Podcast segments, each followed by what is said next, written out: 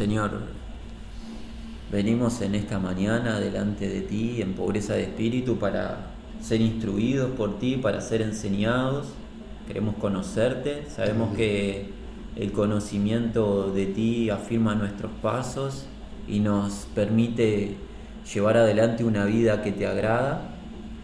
Queremos conocer más de ti, queremos conocer más de esta batalla espiritual de la cual ignoramos mucho, Señor, y nuestra ignorancia nos expone al tropiezo, por eso queremos saber más de la batalla espiritual, de lo que tú nos enseñas en tu palabra, de cómo conducirnos, de, cómo estar atentos, alerta, porque el enemigo de nuestras almas nos quiere desestabilizar y apartar de ti.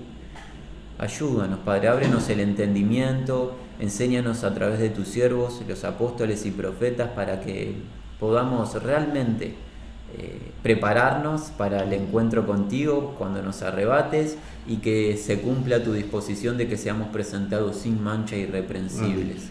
Toma control de nuestras vidas, de nuestras palabras, guíanos, tu espíritu está hablando y moviéndose con poder y eficacia en medio nuestro, en el nombre de Jesús. Gracias por escucharnos y respondernos. Amén. Amados, en, la palabra del Señor se nos declara que los nacidos en esta tierra hemos nacido en un estado de contaminación, en un estado de pecado, hay una ley en nuestros miembros, hay un poder superior del cual no nos podemos librar nosotros mismos que nos hace practicar la desobediencia y la rebelión hacia Dios. Hemos nacido esclavos. Por más que esta es una verdad que a muchos le causa estupor, porque podría decir, yo no soy esclavo, yo tengo la libertad de hacer lo que quiero hacer, he formado una familia, me he desarrollado empresarialmente, académicamente he sido exitoso, no soy esclavo de nadie, pero eh, Jesús mismo en el Evangelio de Juan, en el capítulo 8, mm. le dijo a unos eh, líderes en el judaísmo, pero por aplicaciones para nosotros, de que el que comete pecado, esclavo es del pecado.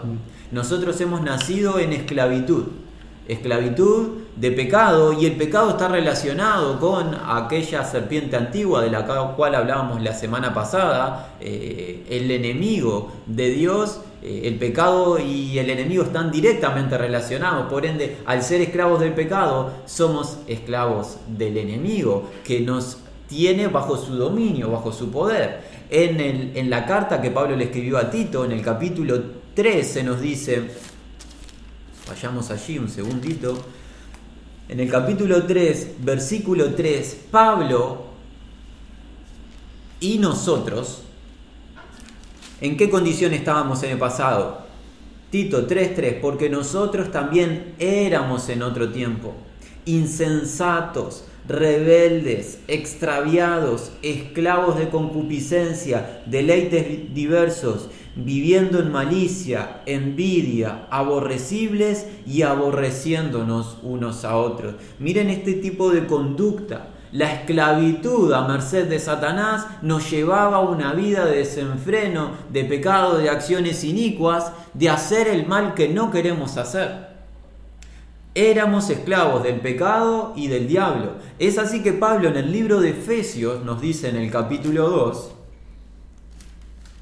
citando nuestro pasado, en el versículo 1 él nos habla el resultado posterior de la salvación de Jesús, Él os dio vida a vosotros, cuando estabais muertos en vuestros delitos y pecados, miren el 2, en los cuales anduvisteis en otro tiempo, en delitos y pecados anduvisteis, vivisteis en otro tiempo, siguiendo la corriente de este mundo, conforme al príncipe de la potestad del aire, Satanás, el príncipe de la potestad del aire, el príncipe del mundo, el Dios de este siglo, nos tenía a su merced haciéndonos vivir en delitos y pecados. Un mal, una fuerza superior que nos eh, impulsaba a la rebelión hacia Dios. Y Juan en su carta, como veíamos la semana pasada, nos dice que el mundo entero yace bajo el maligno. Esa era nuestra situación. Esclavos del pecado, esclavos del enemigo. Estábamos bajo su poder y no nos podíamos liberar a nosotros mismos. Pero ¿qué sucedió? Llegó Jesús, Dios hombre, a esta tierra y declaró, si el Hijo os libertare, seréis verdaderamente libres. La esclavitud a merced de Satanás, las cadenas que teníamos fueron destruidas por el poder del Señor Jesús. Y cambió la situación.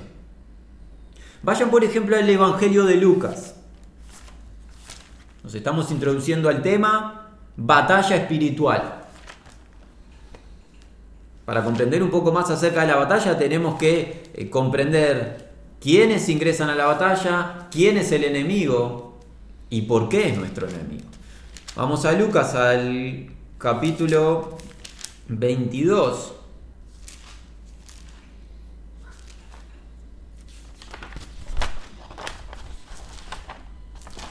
sepan disculparnos, no es el capítulo 22 el que estamos buscando. En este momento estamos buscando el capítulo 11 de Lucas. Perdonen, Lucas 11.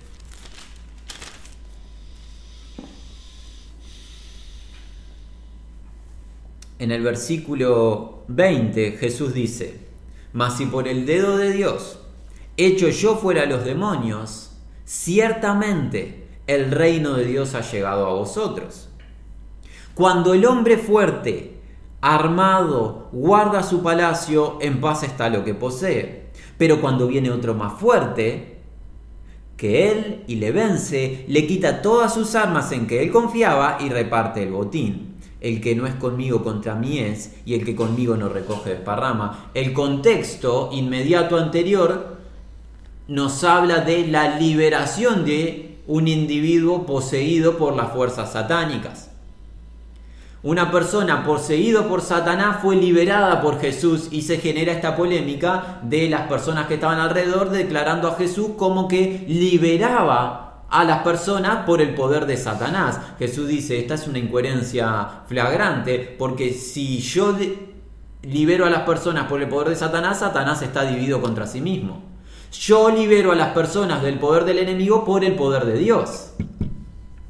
Y alguien podría decir, pero yo nunca estuve poseído por Satanás. ¿Qué tiene que ver esto conmigo? Es verdad que quizás no hayas estado poseído por Satanás espiritualmente, pero sí has nacido influenciado por el espíritu del príncipe de la potestad del aire. Sí él te ha gobernado todos y cada uno de los días antes de conocer a Jesucristo. Pero ¿qué sucedió? El hombre fuerte estaba armado y guardaba su palacio y sus posesiones estaban en paz. ¿Quién es el hombre fuerte? El enemigo de Dios, Satanás. Estaba en su palacio con sus posesiones. ¿Quién es tu amigo, amiga? Nosotros los que estamos congregados. Éramos las posesiones de Satanás. A su merced. Y él estaba confiado en lo que tenía. Pero ¿qué pasó? Versículo 22. Vino otro más fuerte. Llegó un hombre más fuerte. ¿Y qué hizo? El hombre más fuerte que él le vence le quita todas sus armas en que él confiaba y reparte el botín. Ese término de levense es un término bélico, es algo, un término de prevalecer o de conquistar. Jesucristo es más fuerte que Satanás y prevaleció contra el enemigo de Dios y le conquistó. Y una vez que le conquistó, repartió el botín. ¿De qué está hablando? Es la liberación de aquellos que estábamos a merced del enemigo, que éramos esclavos del enemigo y del pecado. Jesucristo es el hombre más fuerte que vino a liberarnos. Y Satanás no pudo hacer nada porque el más fuerte le ató. En el libro de Colosenses ustedes se encuentran en el capítulo 2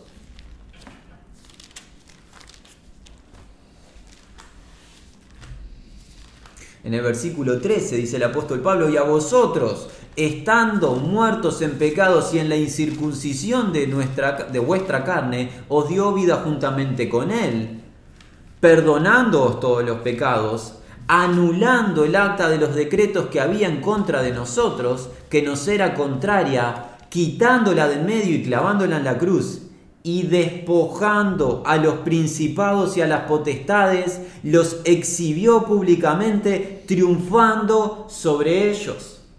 Jesucristo en la cruz, en la cruz del Calvario hizo un espectáculo público de los ángeles caídos. Principados y potestades habla, hace referencia a un rango jerárquico de ángeles caídos. Recordando de la semana pasada que un tercio del ejército celestial es seguidor del gran dragón, porque el gran dragón con su cola tiró un tercio de las estrellas del cielo, un tercio de los ángeles que Dios había creado. Estos principados, potestades, estos príncipes espirituales que gobiernan a las naciones e influencian a los gobernantes humanos, aunque los gobernantes humanos no lo sepan, fueron exhibidos públicamente por Jesucristo en la cruz del Calvario, donde Dios consumó la mayor victoria del reino de la luz sobre el reino de las tinieblas. Jesucristo desnudó y sacó en evidencia todas las carencias de los príncipes, de los principados y las potestades, de Satanás mismo, porque en la cruz del Calvario la justicia de Dios y su sabiduría se exhibieron, donde Dios el justo condenó a Cristo Jesús. ¿Para qué? Para que los pecadores nosotros seamos hechos justicias en Dios a través de la fe en Cristo Jesús. Un plan eterno escondido, el cual Satanás y sus seguidores no conocieron y pensaron que matando a Jesús era destruido el plan de Dios. Por el contrario, no fue destruido el plan de Dios, sino que ¿qué? El plan de Dios se realizó y se consumó en la cruz del Calvario. Es por eso que Dios hoy puede salvarte a ti, amigo, amiga, que siendo un pecador perdido, tapado de iniquidad, por el arrepentimiento y la fe en Cristo Jesús, tú puedes pasar a ser justo de una vez y para siempre sabiduría de Dios de lo alto. Cristo Jesús exhibió públicamente la desgracia de los principados y potestades, hizo un espectáculo público de ellos en la cruz del Calvario. Y si vamos a Hebreos al capítulo 2, ¿qué encontramos? Miren lo que dice el autor de Hebreos, capítulo 2, versículo 14. Así que por cuanto los hijos participaron de carne y sangre, él también participó de lo mismo para destruir por medio de la muerte al que tenía el imperio de la muerte, esto es al diablo, y librar a todos los que por el temor de la muerte estaban durante toda la vida sujetos a servidumbre.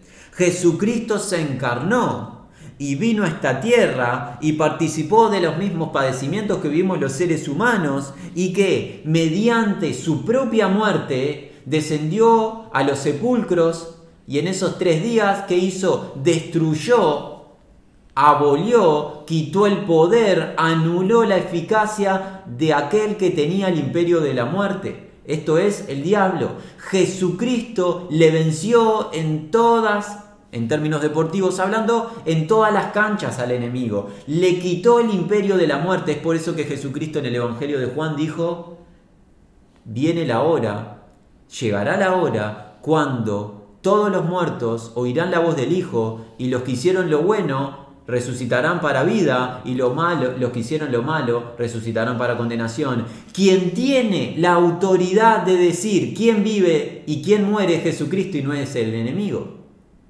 Quien decide el fin del alma del ser humano no es el enemigo, es Jesucristo. Por ende, amigo, amiga que nos estés escuchando, si hay alguien con quien tú tienes que estar reconciliado es con Jesucristo. Es tu prioridad de vida, conocerle a Él, porque Él es o tu Salvador o es quien te va a condenar a través del juicio santo.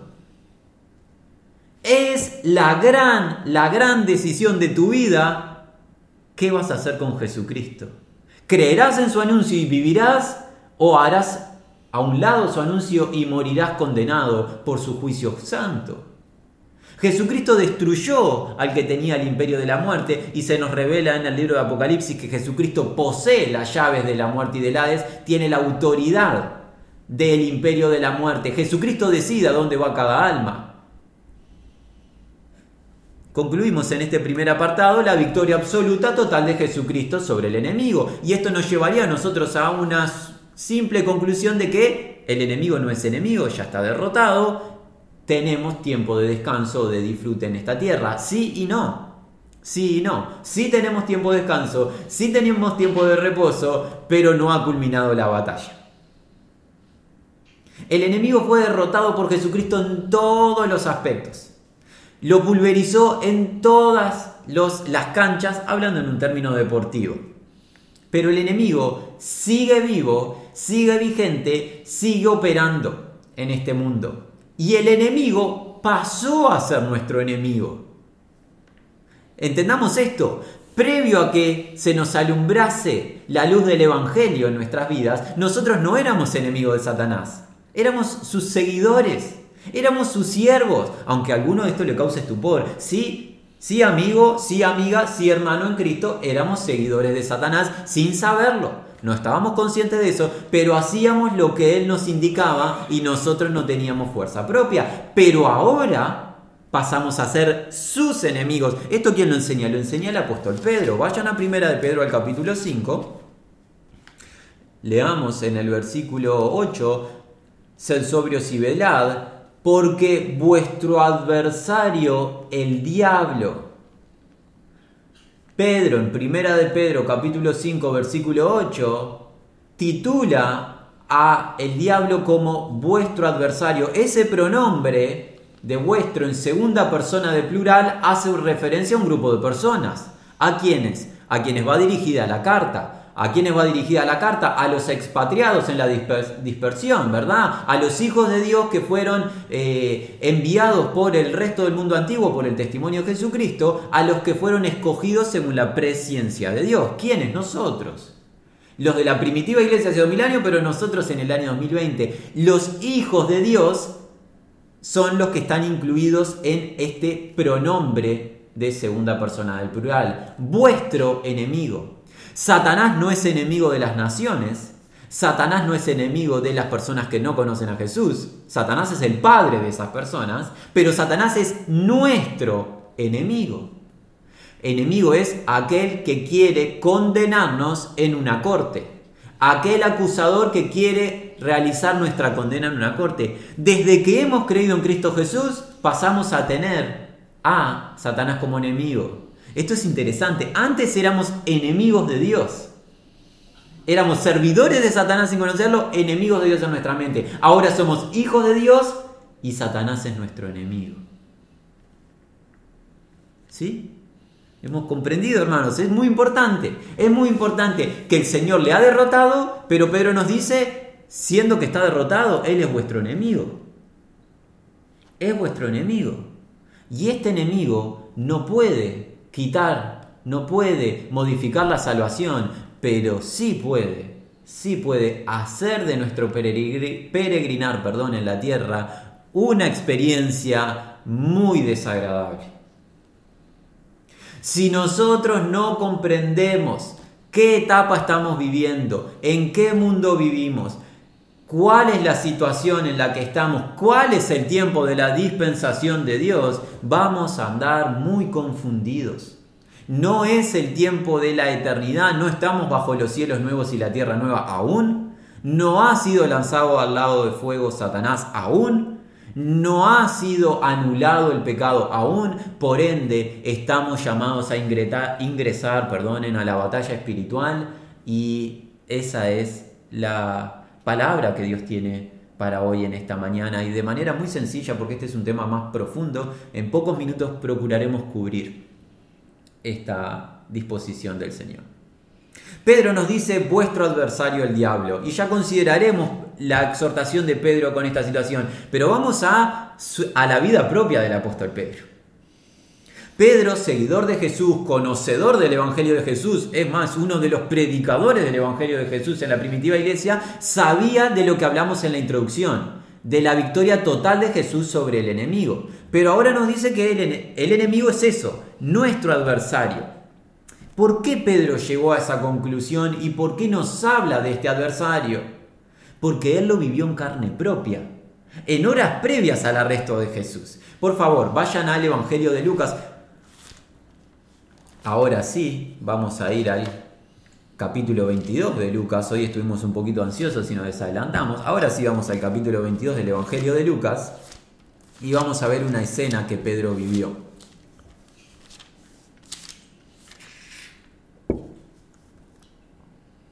En el versículo 31 se encuentra Jesús con el apóstol Pedro. Momentos posteriores a la doctrina del lavamiento que Jesús les ha enseñado a los discípulos. Eh, Jesús ha lavado sus pies, ha estado enseñándoles el, el engañador, más que engañador, el traicionador. Ha partido, habrán quedado los once con el maestro. Y encontramos en el versículo 31 de Lucas 22, dijo también el Señor, Simón, Simón, He aquí Satanás os ha pedido para enzarandearos como a trigo, pero yo he rogado por ti, que tu fe no falte, y tú, una vez vuelto, confirma a tus hermanos. Él le dijo, Señor, dispuesto estoy a ir contigo no solo a la cárcel, sino también a la muerte. Jesús le dijo, Pedro, te digo que el gallo no cantará hoy antes que tú niegues tres veces que me conoces. El Señor Jesús advierte a su amigo y seguidor, el apóstol Pedro, de qué? De que Satanás ante el trono de Dios pidió permiso para hacer algo. ¿Para qué? Para cernir a un hijo de Dios, para sacudir a un hijo de Dios, zarandearlo como a trigo. Esto es importante. Satanás pide permiso ante el trono de Dios para qué? Para ingresar en la vida, influenciar con alguna situación en la vida de un hijo de Dios. Satanás sigue activo en el presente. Sabemos que Pedro ya era un seguidor de Jesucristo, había sido lavado horas previas por Jesucristo. Jesucristo le enseñó eso mismo, le dijo, vos ya estás lavado, no necesitas, no necesitas un nuevo lavamiento, sino lavarte los pies. Ya fuiste salvo, Pedro. Pero siendo salvo Pedro, Satanás pide para zarandearlo, para sacudirlo. Por ende, hermanos, por ende, nosotros hoy en el año 2020 podemos ser sacudidos por Satanás. Sí, Sí, el príncipe de la potestad del aire va a utilizar sus artemañas maléficas para qué? Para sacudirnos y conmovernos. Y esta palabra apunta a eso, a nuestra firmeza, a nuestra sensibilidad del tiempo en el que vivimos, a nuestro despertar y no pasar nuestra etapa aquí en la tierra dormidos. Pedro, le dice el Señor, Satanás pidió para sacudirte, pero yo he rogado por ti, he intercedido por ti. ¿Para qué rogó el Señor? Esto es fundamental, que tu fe no falte. Y miren el Dios omnisciente lo que le revela el apóstol Pedro. Y tú, una vez vuelto, confirma a tus hermanos. ¿Saben lo que acaba de decir Jesús con esta expresión, tú una vez vuelto? Jesús le acaba de revelar que Pedro iba a tropezar. Jesús conociendo el mañana sabía que Pedro iba a tropezar y se lo revela y le dice, tú una vez que vuelvas a mí, esa es la idea, una vez que retornes a mí luego que caigas, confirma a tus hermanos, alienta a tus hermanos, a los once. Pedro no escucha la voz del Señor, ¿Y a quién escuchó? El susurro del engañador, que lo sedujo, en este caso con vanagloria y orgullo, haciéndolo apoyar no en la fe que es en Cristo Jesús, sino en la confianza en Pedro mismo. Pedro dijo, soy joven, tengo fuerza física y voy para adelante. Yo soy un varón de Dios y voy para adelante y tengo fuerza y no voy a caer. Se sintió fuerte Pedro. Saben, no hay espacio para los sentimientos en el reino. Hay espacio únicamente para la confianza y dependencia. Mis sentimientos son engañosos, me puedo sentir muy débil o muy fuerte, las dos pueden ser equivocaciones. No se trata de qué siento, se trata de qué creo y qué confío. Pedro sintió fortaleza y le dice al Señor, Señor, Estoy dispuesto a ir contigo no solo a la cárcel, sino también a la muerte. Señor, voy yo, vamos a padecer. Estos se van a cobardar de vos. Los, los días restantes, vos y yo tenemos fuerza, Jesús, para ir a la cruz. Y Jesús le dice, vos no sabés de qué estás hablando. Pedro, vos no sabés lo que estás diciendo, porque no va a cantar el gallo hasta antes que vos me hayas negado tres veces. La sensación de Pedro era equivocada. Su sentimiento lo llevó a pensar que él iba a prevalecer y permanecer en obediencia. La prevalencia y permanencia en la batalla no puede apoyarse en mi sentimiento o en mi condición, solo se puede apoyar en el poder de Dios y en su fortaleza y en la confianza que es en Cristo Jesús. ¿En qué cayó Pedro? Bueno, en vanagloria, en orgullo. Y Satanás de eso sabe, porque fue su tropiezo original su vanagloria y su orgullo, sedujo a Pedro y Pedro compró de dicha seducción y tropezó de la sincera fidelidad a Cristo. Es importante comprender algo y queremos aclararlo, que Satanás no puede obligar ni a Pedro ni a ninguno de los hijos de Dios a pecar. Satanás ya no tiene la potestad ni el poder de hacernos pecar, no nos puede obligar a pecar. Esto lo enseña el apóstol Santiago. Vayamos un segundo a la carta de Santiago, el capítulo 1. En el capítulo 1 de Santiago encontramos a partir del versículo 11, Bienaventurado el varón que soporta la tentación, porque cuando haya resistido la prueba, recibirá la corona de vida que Dios ha prometido a los que le aman. Cuando alguno es tentado, no diga que es tentado de parte de Dios, porque Dios no puede ser tentado por el mal, ni él tienta a nadie, sino que cada uno es tentado cuando de su propia concupiscencia es atraído y seducido. Entonces la concupiscencia, después que ha concebido, da a luz el pecado, y el pecado siendo consumado, da a luz la muerte. Satanás lo único que puede hacer con nosotros es exhibirnos el pecado y recubrirlo de una presentación agradable, pero Satanás no puede obligar a un hijo de Dios a que practique el pecado. ¿Por qué? Porque ya no estamos bajo la ley, sino estamos bajo la gracia. Hemos sido liberados del poder de Satanás. Satanás no pudo obligar a Pedro a que pecara, Satanás solamente le exhibió la vanagloria y el orgullo a Pedro, y Pedro en este momento fue débil y creyó la mentira y el engaño de Satanás. Lo mismo pasa con nosotros. Satanás no nos puede obligar a ningún pecado, pero sí nos puede exhibir el pecado, la ilusión, la mentira. Y una vez que el Hijo de Dios da el paso de pecar, que llega, dice Jacobo, la muerte. La interrupción de la comunión con Dios. Hermanos, una vez que pecamos, ya lo deben haber experimentado quien habla en carne propia, en reiteradas ocasiones, angustia, desazón, enojo, incertidumbre, confusión, no entendemos la palabra, no sabemos orar, no sabemos interceder, no queremos congregarnos con los hermanos, no entendemos nada de la realidad y tesoro que es la palabra de Dios y su reino. El pecado es esto mismo que acaba de escribir Jacobo, es la muerte para nosotros. Nos apartamos de Dios y experimentamos una temporada de desierto total. Ese es el objetivo del enemigo. Ese es el objetivo del enemigo, seducirnos con engaño constantemente, con ilusiones de todo tipo de índole, para que nos apartemos de la fidelidad de Dios y una vez que comemos del pecado, estemos en esa temporada de angustia y no sirvamos para nada en el reino. Y andemos de derrota en derrota en vez de gloria en gloria. Las estrategias del enemigo son perversas.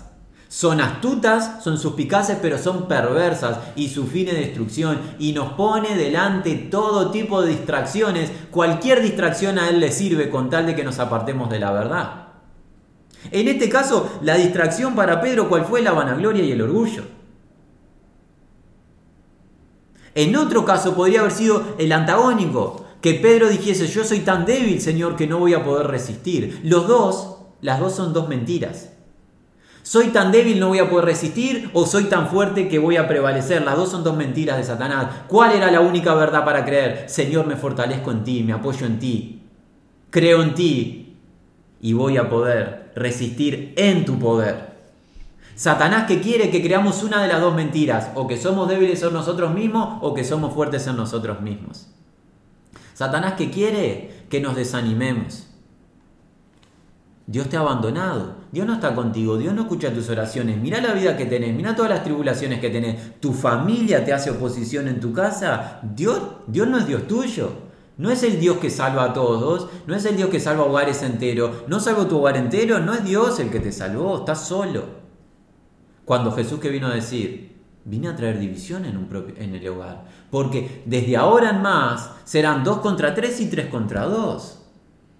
Satanás quiere desanimar a todo aquel que tiene adelante un ministerio, hermano o hermana en Cristo. Cualquier ministerio que tenga lo va a querer desanimar. ¿Para qué? Para creer que la tarea que está llevando adelante en el Señor es improductiva y que no aporta. ¿Para qué? Para que la dejes de realizar. Sea que estés asistiendo al prójimo, sea que estés asistiendo a hermanos, sea que estés compartiendo la palabra, sea que estés intercediendo en oración. Todo lo que hagas es propósito de Satanás crear y hacerte convencer de que no sirve lo que haces en el reino para que no lo lleves adelante y no cumplamos la tarea que tenemos para hacer. Satanás tiene el objetivo de que creamos la mentira, cualquier mentira, con tal de quitarnos de la verdad. ¿Qué pasó con el apóstol Pedro? Dijimos, la muerte es la angustia, ¿verdad? Vamos a ver, vamos a culminar el relato de Pedro en carne propia. ¿Qué le pasó a Pedro? Pedro creyó la mentira y vamos a ver cómo negó a Jesús tal cual lo había profetizado el Dios omnisciente. Volvamos a Lucas al capítulo 22.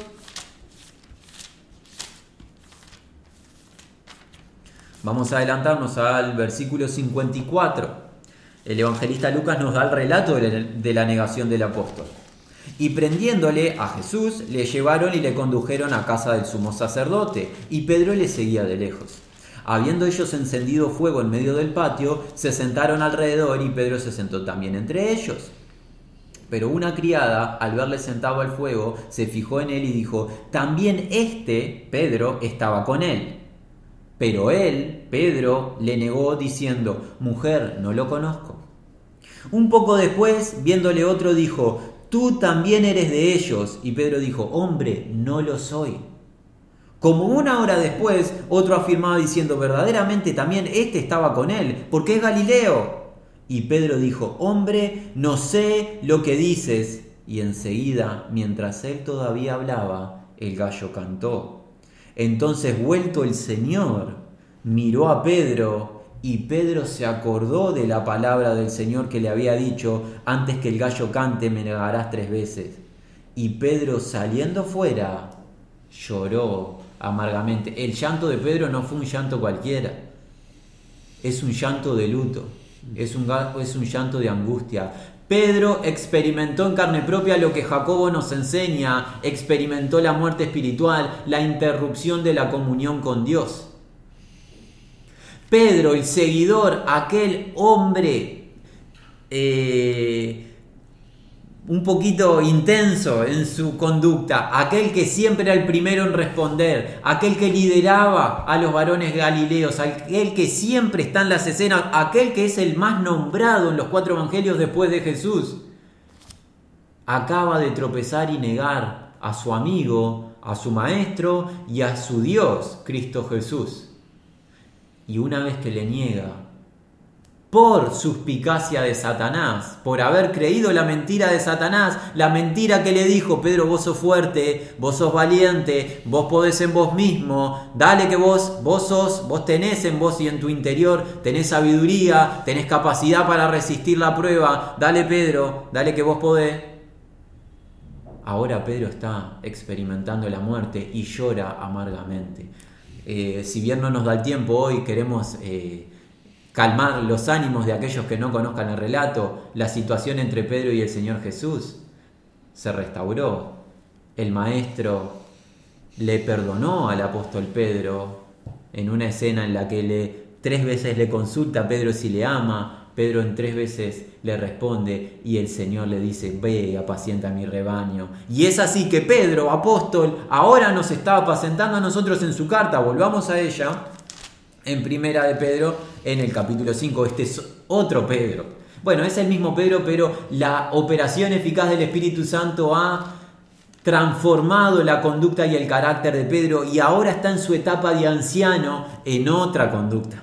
Aquí Pedro ya está en humildad, habiendo aprendido del tropiezo. Y Pedro nos está diciendo, tienen un enemigo, fueron salvos por Jesús, amén, tienen vida eterna, pero ahora pasaron de ser enemigos de Dios a ser hijos de Dios, pero pasaron de ser esclavos de Satanás a ser enemigos de Satanás. Su enemigo quiere hacerlos caer como a mí me hizo caer, dice Pedro. Yo caí y creí la mentira y me dolió. Aprendan de mi error, aprendan de mi tropiezo, sean diligentes. Y vamos a ver cuál es la indicación. Si bien nos quedan pocos minutos, podemos en estos pocos minutos ver la indicación apostólica acerca de esta batalla espiritual. Vamos a leer en Primera de Pedro, en el capítulo 5, vamos a leer desde el versículo 11, desde el versículo 6, perdón, en el versículo 11 de corrido y luego comentamos. Humillaos pues bajo la poderosa mano de Dios, para que Él os exalte cuando fuere tiempo, echando toda vuestra ansiedad sobre Él, porque Él tiene cuidado de vosotros. Sed sobrios y velad, porque vuestro adversario, el diablo, como león rugiente, anda alrededor buscando a quien devorar. Al cual resistid firmes en la fe, sabiendo que los mismos padecimientos se van cumpliendo en vuestros hermanos en todo el mundo. Mas el Dios de toda gracia, que nos llamó a su gloria eterna en Jesucristo, después que hayáis padecido un poco de tiempo, Él mismo os perfeccione, afirme, fortalezca y establezca. A Él sea la gloria, el imperio, por los siglos de los siglos. Amén. Bien, batalla espiritual para todo hijo de Dios. Si aún no habías, no se te había alumbrado que estás en una batalla espiritual, es importante que a partir de hoy, el día, ¿qué día es hoy? El día 9 del mes de agosto del año 2020, hijo de Dios, hija de Dios, estás en una batalla espiritual. Hay que pelearla esta batalla. No se trata si quieres, estamos involucrados en la batalla. Y aquel hermano que piense que no está, posiblemente que va de derrota en derrota todos los días y está eh, en incertidumbre. Estamos en la batalla. ¿Cómo salir airosos de la misma? ¿Cómo salir victoriosos? Estamos en medio de una guerra. ¿Cómo salir victoriosos? Pedro nos enseña, lo primero, humillaos pues bajo la poderosa mano de Dios. Dios resiste a los soberbios. Dios tiene conflicto, está enemistado con la soberbia. Un hijo de Dios debe aprender a despojarse de la soberbia y por el contrario humillarse bajo la poderosa mano de Dios. Una conducta soberbia Pedro la experimentó en carne propia, una conducta de vanagloria sintiéndonos capaces o fuertes en nosotros mismos, es el tobogán para la derrota en la batalla. Cuanto más confianza tengo en mí mismo, más derrotado voy a estar todos los días.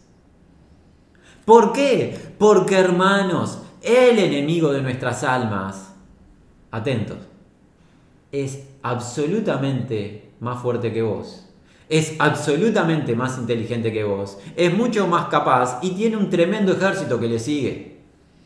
No, no vayas a pensar que vos mismo, en tu propia fuerza, vas a poder hacer algo para con los espíritus malignos.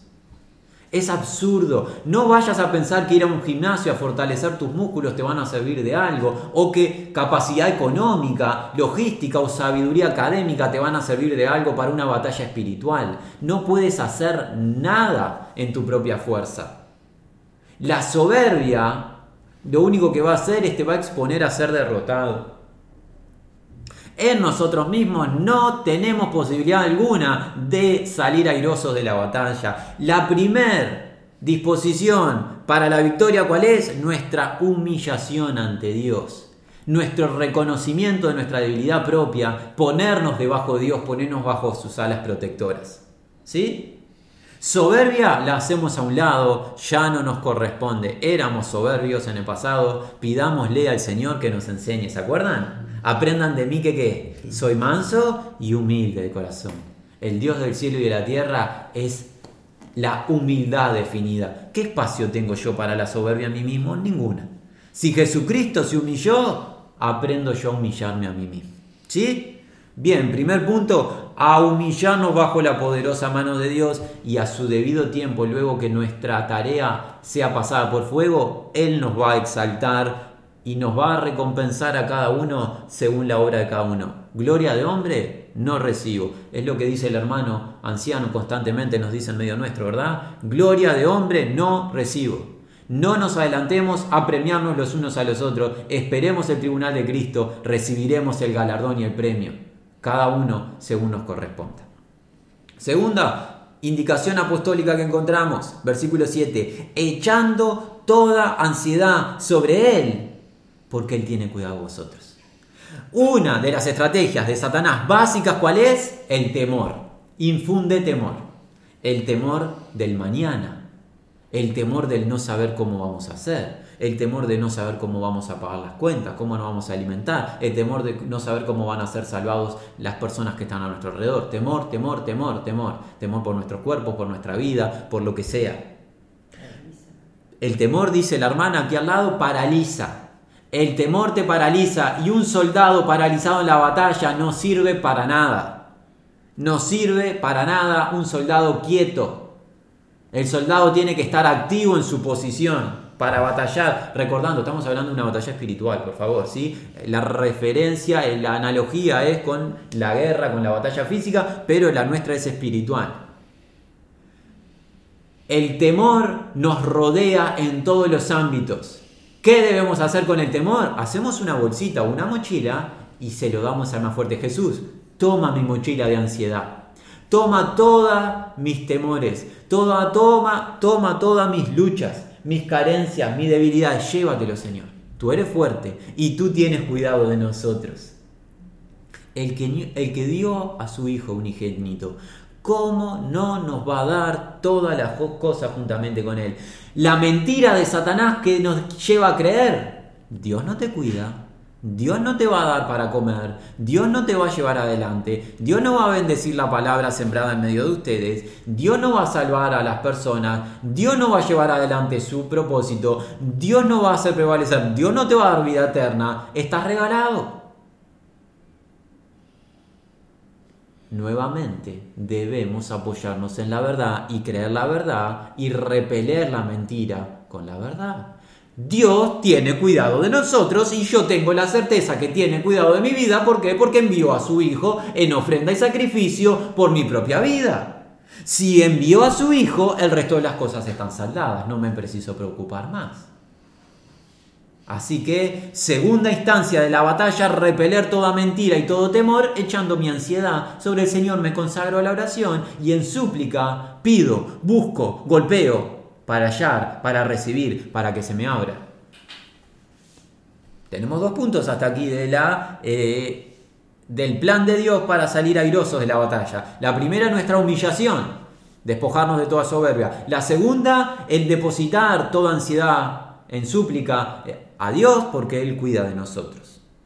Y aquí vienen más indicaciones. Sed sobrios y velad. Sed sobrios y velad. Aquí encontramos dos indicaciones juntas. La primera, esta actitud de sobriedad nos habla de una mente pura. Una mente que no está contaminada. Hermanos, nuestra mente está expuesta a la contaminación constante. El príncipe de la potestad del aire gobierna todos los ámbitos en el mundo. La tele que miramos, las redes sociales, internet, el deporte, la cultura, la política, pone todos los ámbitos y están todos gobernados por él. Todo lo que yo recibo del sistema mundo y que yo creo contamina mi mente. Pedro nos está llamando una mente pura, una mente que no está contaminada, ¿Cómo acaso un hijo de Dios no tendrá la mente contaminada si el sistema mundo es perverso? ¿Cómo? Se pregunta, nos podemos preguntar, ¿verdad? Quizás alguno de ustedes sabe la respuesta. Hay un versículo específico. ¿Sí? Pablo, Filipenses, capítulo 4. ¿Lo recuerdan? Leámoslo juntos. Filipenses 4, versículo 8. ¿Qué nos dice el apóstol? Por lo demás, hermanos, todo lo que es verdadero, todo lo honesto, todo lo justo, todo lo puro, todo lo amable, todo lo que es de buen nombre, si hay virtud alguna, si algo digno de alabanza, en esto pensad. Lo que aprendisteis, recibisteis, oísteis y visteis en mí, dice Pablo, esto hacéis y el Dios de paz estará con vosotros. El consejo de Dios es el resumen del versículo 8 y 9. La palabra de Dios, la palabra de Dios escrita y la palabra de Dios en la primitiva iglesia que estaba encarnada en los apóstoles. Por eso Pablo dice, no solo lo que leen de mí, sino lo que ven de mí. Cómo vivía Pablo era parte del consejo de Dios, porque Pablo era un imitador de Jesucristo. Todo el consejo de Dios es en lo que tenemos que pensar. El consejo de Dios es puro. Es puro. Una mente pura es una mente que está considerando la palabra de Dios constantemente. Ahora, si mi mente está considerando la serie, la película, el deporte, la política, las noticias y todo eso está gobernado por Satanás, mi mente está en conflicto. Mitad palabra de Dios, mitad lo que Satanás sembró en mi mente. Y voy a tener, saben hermanos, en este periodo que estamos viviendo de pandemia global, se ha demostrado la contaminación que tenemos en nuestra mente los hijos de Dios. No conocemos la revelación profética de Dios para el fin del gobierno del hombre y estamos muchos de nosotros en un temor de que no sabemos qué va a pasar. Dios ya nos ha revelado qué va a pasar. Pero como ignoramos su palabra, ¿qué creemos? Creemos lo que dice el noticiero. Lo que sea que el noticiero ponga en la pantalla, nosotros lo creemos y vivimos en temor. En el temor de, ha caducado el plan de Dios, no se va a llevar adelante, esto es un descontrol, esto se ha ido de las manos. Y no sabemos de qué, de que Dios en su palabra nos dice que todo se está ejecutando conforme a su plan y que todo es permitido por Dios y es dispuesto por Dios hasta que llegue el Señor y venga con su gloria y poder y presencia física a establecer su gobierno por mil años aquí en la tierra, luego de esos siete años tenebrosos que experimentará la tierra. Pero la iglesia será arrebatada previamente a dicho periodo. Si tan solo mi mente pudiera considerar eso, cuántas incertidumbres se me iría. Por eso Pedro nos llama, en tercera indicación de esta doctrina de la batalla, mente pura, mente sobria. Una mente contaminada no sirve. Aquí cada uno sea responsable. Hay que empezar a filtrar lo que veo. En Corinto le decían a Pablo, Pablo, todo me es lícito. Había una frase que daba vuelta en la congregación, todo, me es lícito, Pablo, soy libre en Cristo.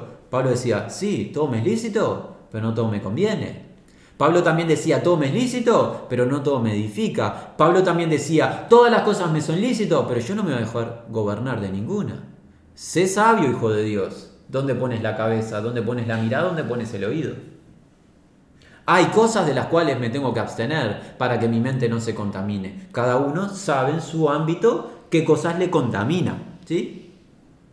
Tercera indicación en la doctrina de la batalla, sobriedad, pureza en pensamiento. Pensamiento en la palabra de Dios.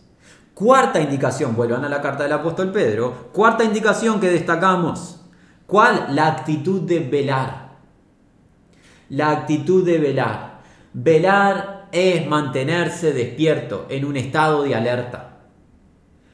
En una, en una batalla bélica, obviamente, redundancia de nuestra parte, disculpen, en una batalla es impensado que un soldado se duerma en el campo. ¿Por qué? Porque están lloviendo bombas, disparos, o si fuera en el mundo antiguo, cuando Pedro escribió esta carta, vienen soldados con espadas que te atraviesan, o una flecha a la distancia te, te atraviesa, te pasa de lado a lado.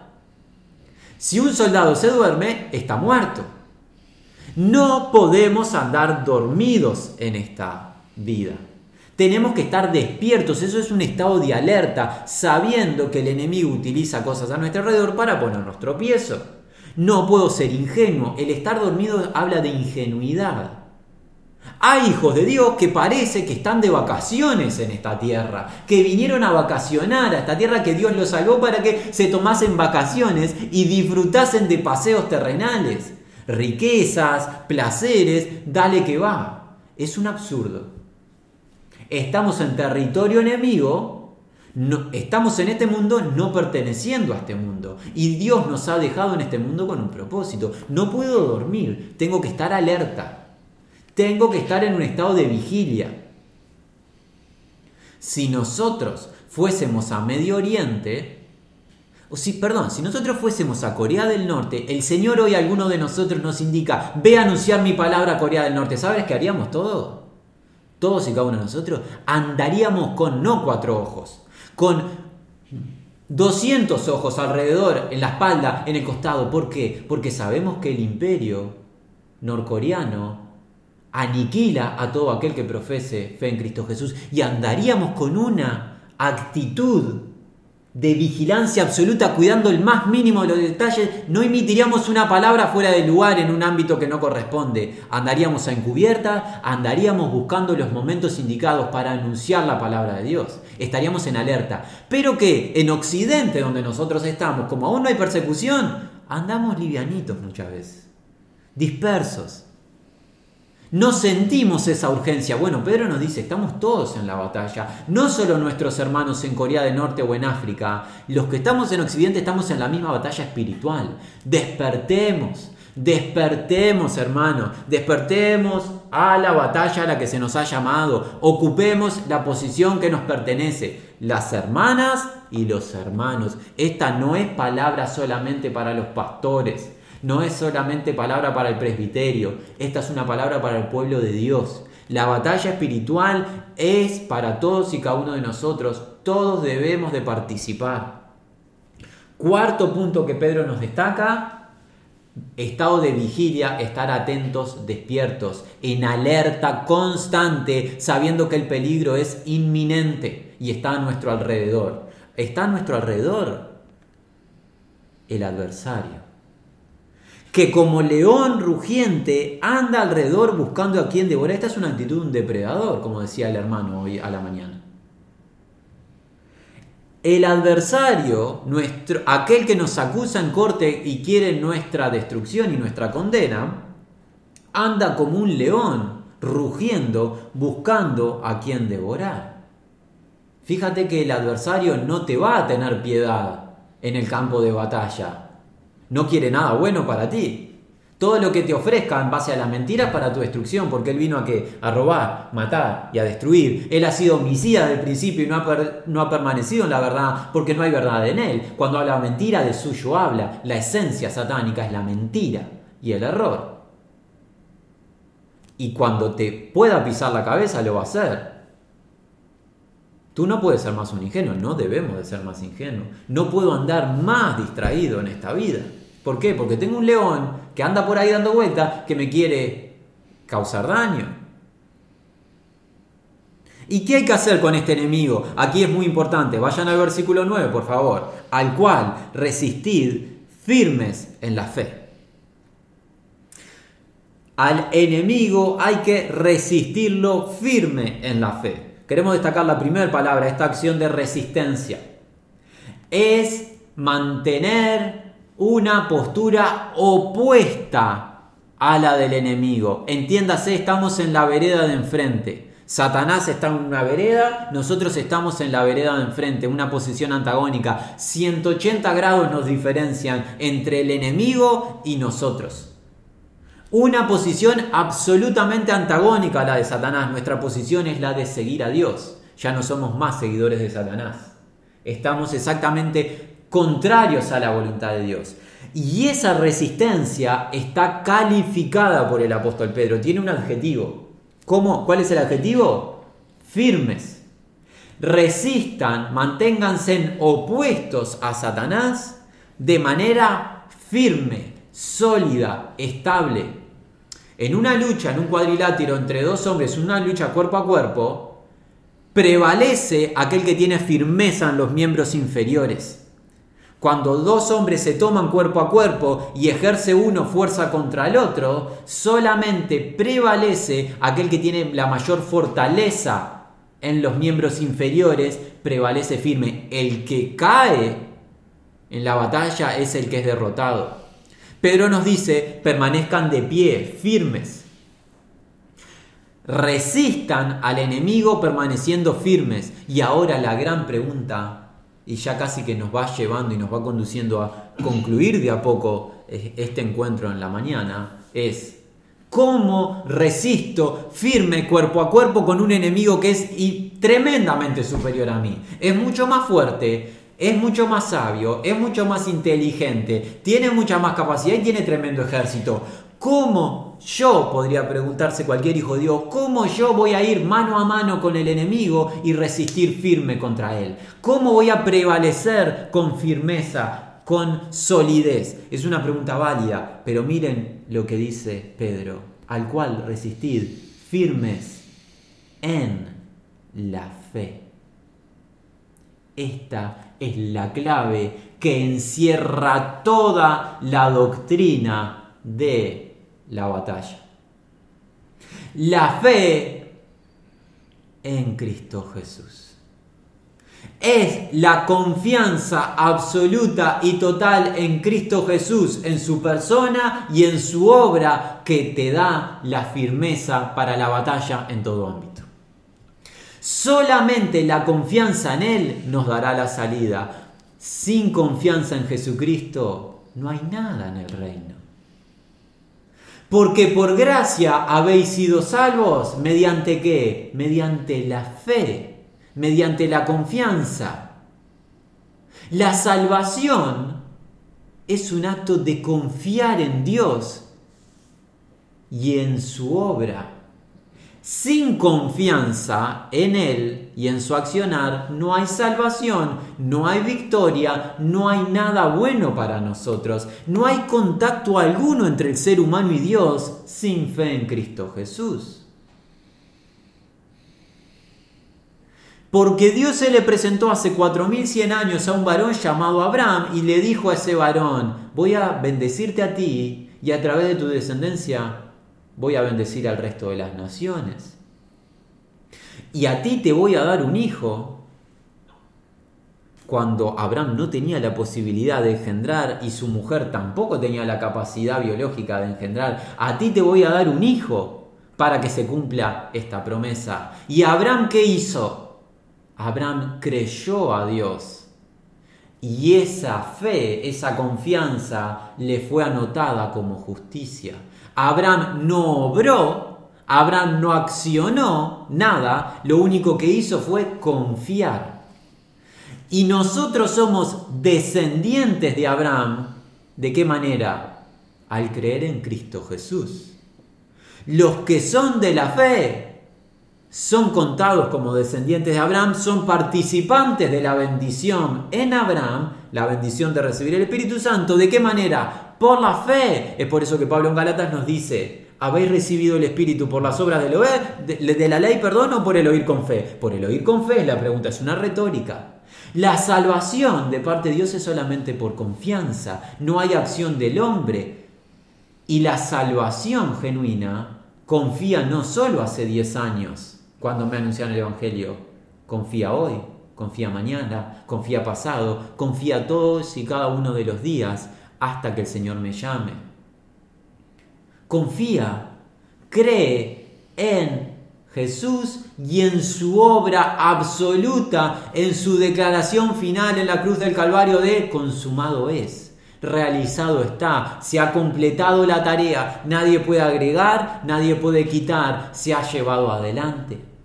Confía en la verdad, confía en Él, se fortalece en Él y ya no se mira más a sí mismo.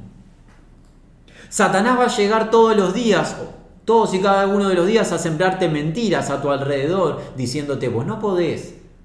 O al contrario, te puede decir, vos sí podés en vos mismo, porque vos sos elocuente. Cualquiera de los dos son dos mentiras.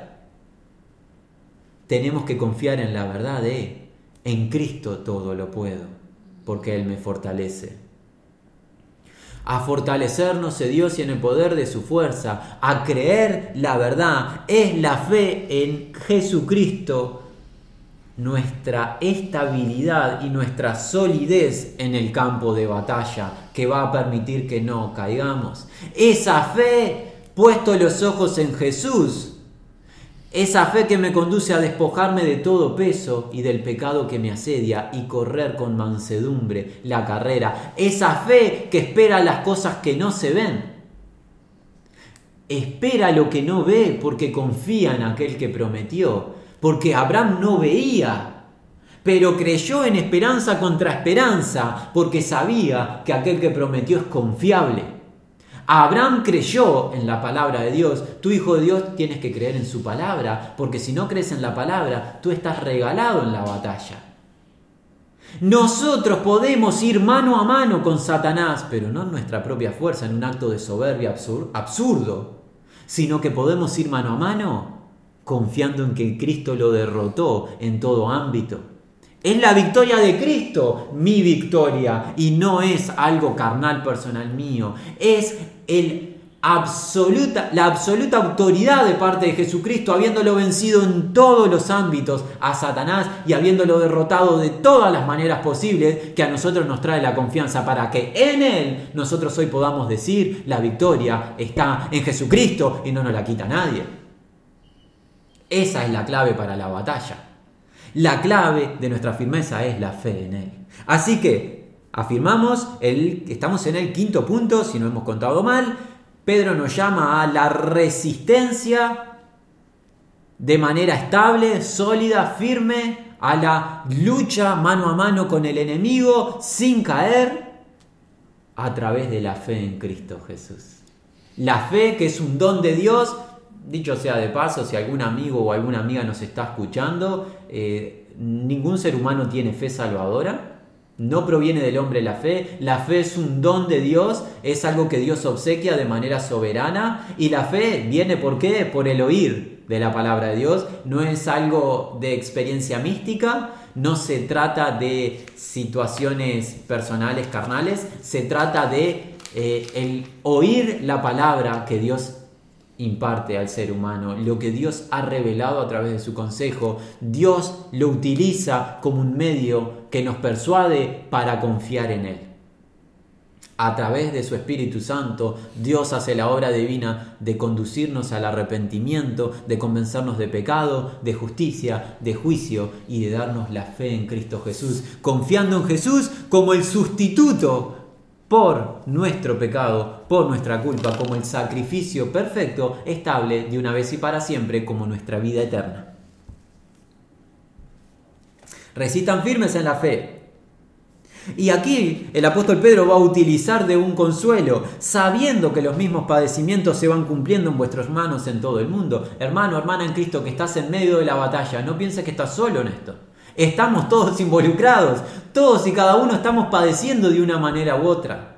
Nuestros hermanos en Corea del Norte padecen un tipo de aflicción física, concreta, real, batalla eh, física porque están siendo perseguidos y martirizados. Nosotros aquí en Occidente no nos está tocando esa parte aún, pero estamos padeciendo espiritualmente. Padecemos muchas veces rechazo, angustia, dolor, destrato eh, verbal. Bueno, esa es nuestra parte. ellos deben de consolarse que nosotros también estamos padeciendo. Y nosotros debemos consolarnos en que ellos padecen y afirmarnos y decir, no seamos negligentes, no seamos eh, indiferentes al padecimiento del pueblo de Dios. Animémonos los unos a los otros. Versículo 10. Mas el Dios de toda gracia que nos llamó a su gloria eterna en Jesucristo, después que hayas padecido un poco tiempo, Él mismo os perfeccione, afirme, fortalezca y establezca.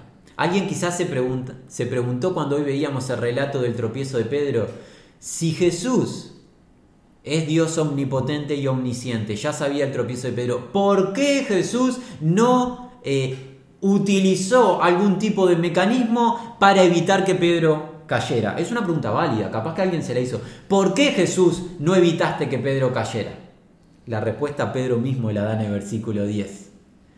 Dios utiliza las batallas que nosotros llevamos adelante con un propósito, que nuestros padecimientos redunden en perfección, en afirmación, en fortalecimiento, en establecimiento.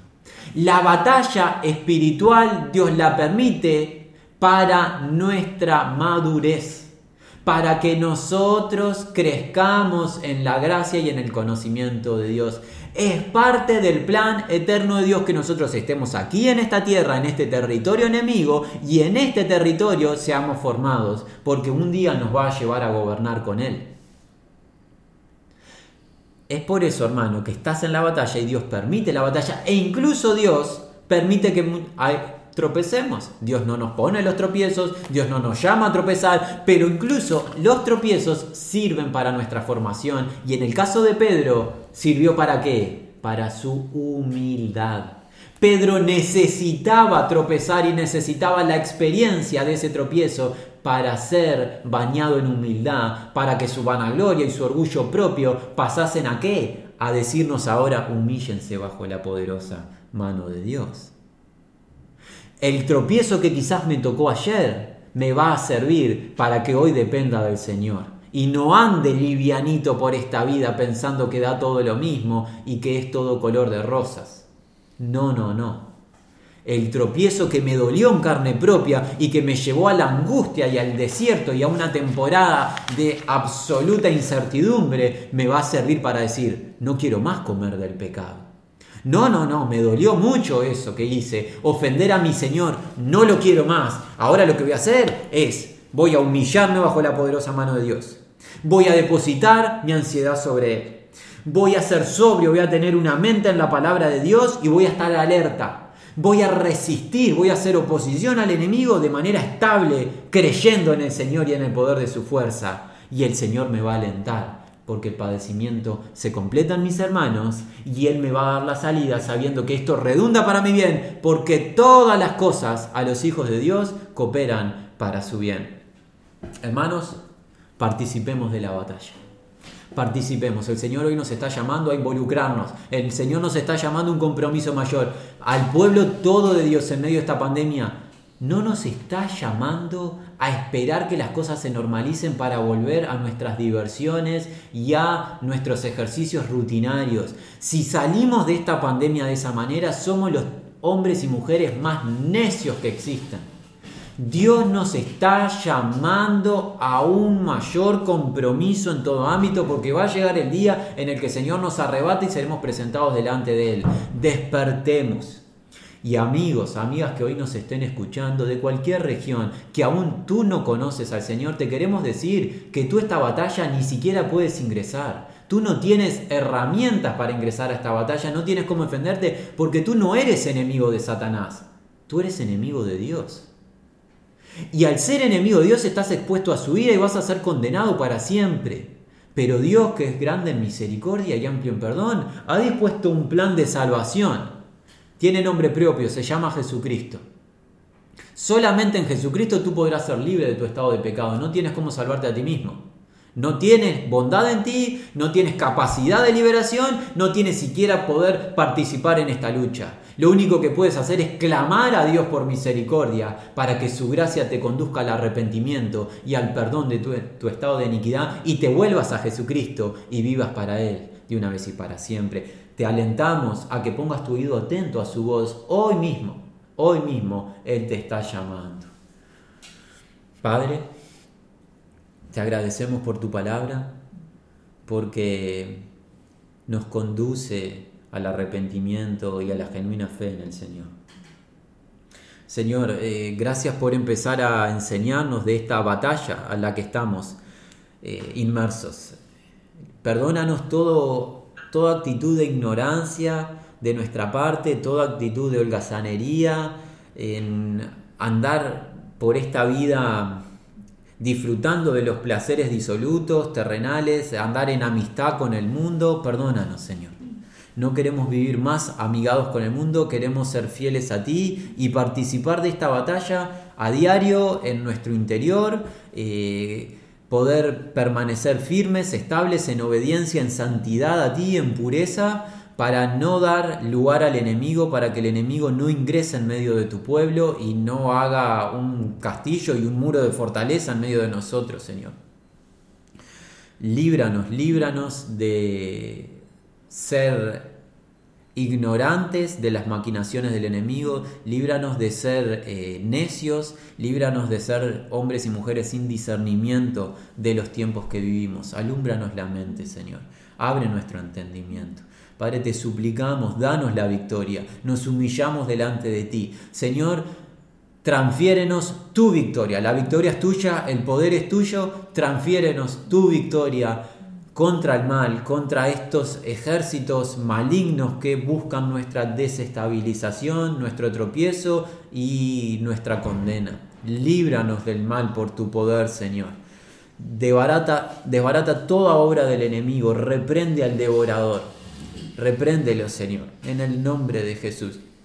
Y Padre, nuestra súplica y nuestro ruego es por eh, cualquier persona que pueda llegar a, escuchar. Eh, de esta palabra que tú nos has impartido para que tú le estés guiando a que pueda conocerte y te pueda buscar con un corazón sincero, para que pueda escapar del lazo en el que se encuentra cautivo a merced de Satanás, para que sea libre de las cadenas satánicas y de esta esclavitud en la que se encuentra inmerso de este ser maligno que busca la destrucción del ser humano.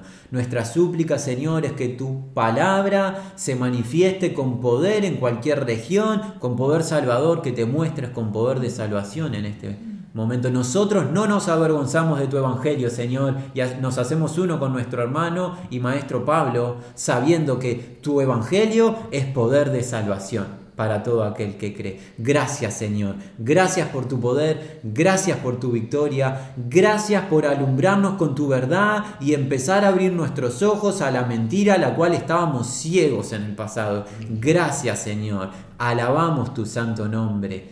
Toda la gloria sea a ti por todas las edades, en el nombre de Jesús. Amén.